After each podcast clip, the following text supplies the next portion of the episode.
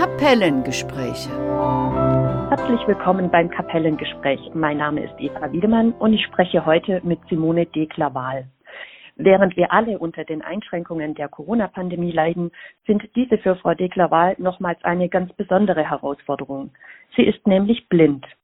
Liebe Frau Dekler-Wahl, seit wann sind Sie blind und können Sie gar nichts erkennen oder sehen Sie schemenhaft? Ich bin geburtsblind und kann noch Umrisse und hell und dunkel und Farben erkennen. Sie fahren täglich von Ihrem Heimatort mit der Bahn nach Stuttgart, wo Sie arbeiten.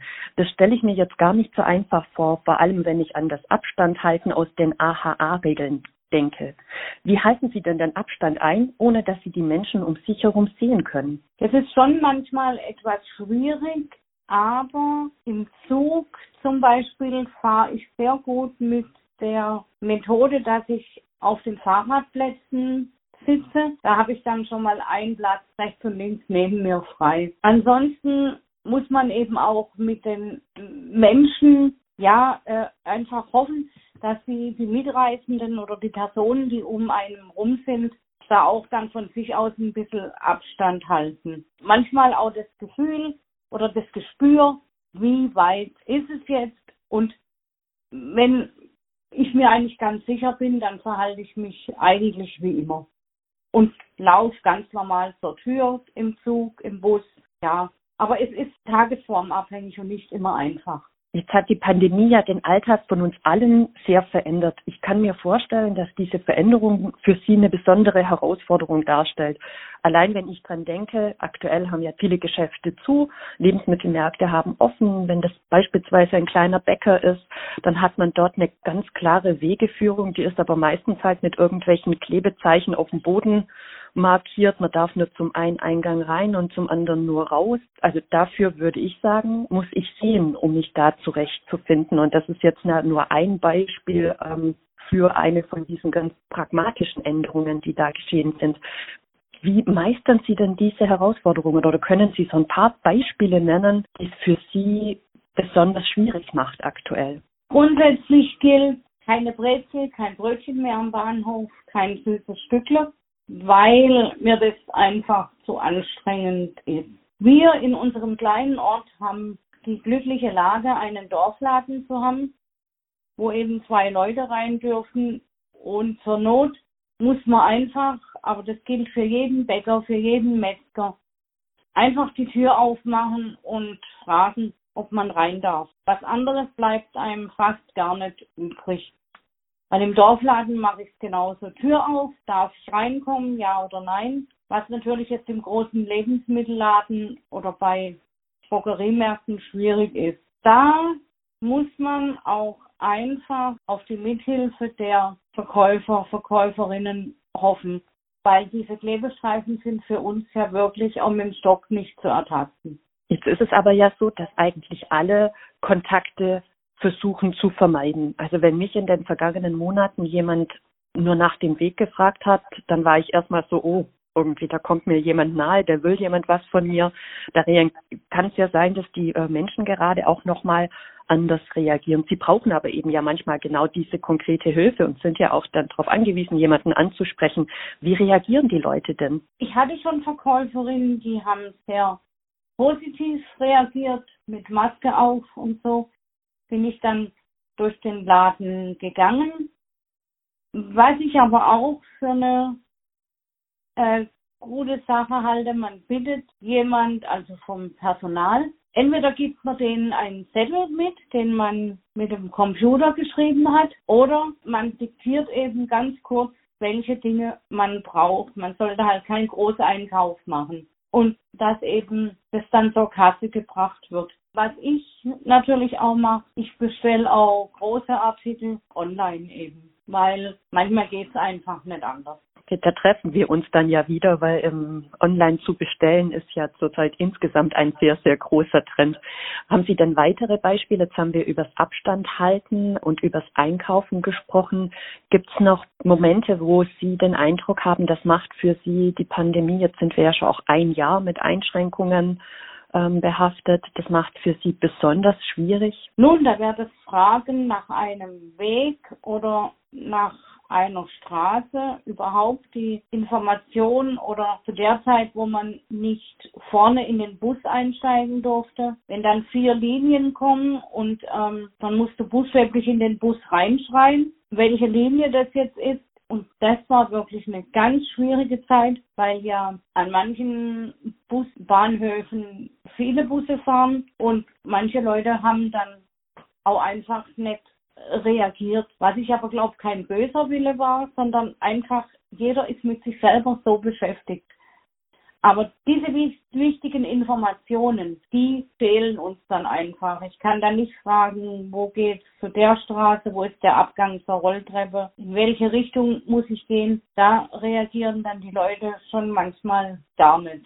Und diese Information, das ist schon sehr schwierig für uns.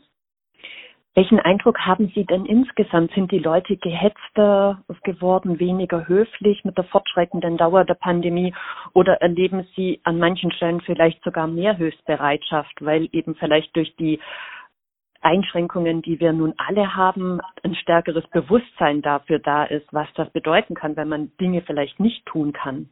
Also in der ersten Phase der Pandemie waren ja kaum Leute unterwegs.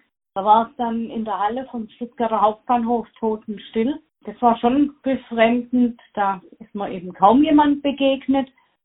Jetzt merke ich schon manchmal so ein kleines bisschen, ich will nicht sagen Aggression, aber schon jeder hat jetzt einfach genug und will vorwärts kommen. Es gibt aber auch Situationen, oder ich bin ja Pendlerin, wie wir vorhin schon gesagt haben, und welche, die immer mit mir reisen, die sagen dann schon mal, heute hält der Zug weiter hinten, darf ich sie mitnehmen. Aber so im Großen und Ganzen, glaube ich, hat jeder jetzt genug und das bringen dann die Leute, auch ich, ich schließe mich da gar nicht aus, einfach jetzt zum Ausdruck.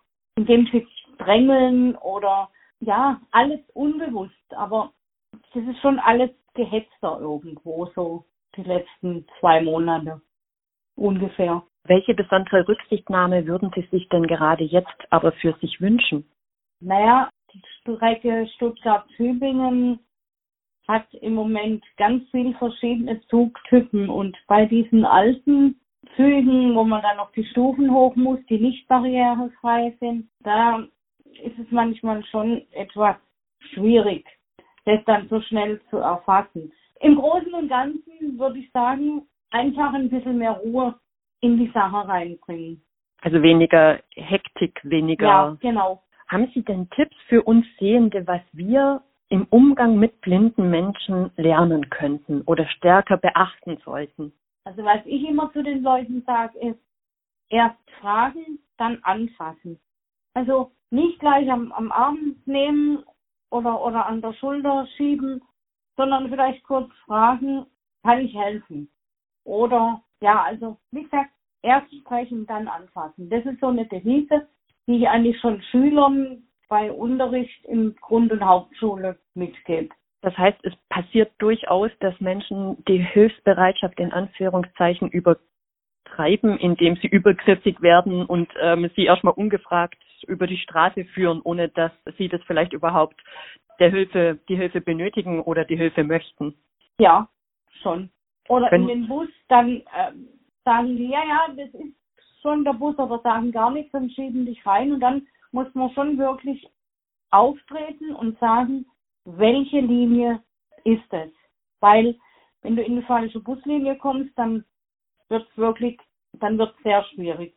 Du musst ja dann wieder zurückkommen und das ist auch zeitaufwendig ich kann mir gut vorstellen, dass es für Sie ja sehr wichtig ist, dass es immer ähnliche Strukturen, ähnliche Wege gibt, weil das für, für die Orientierung dann ja ausschlaggebend ist.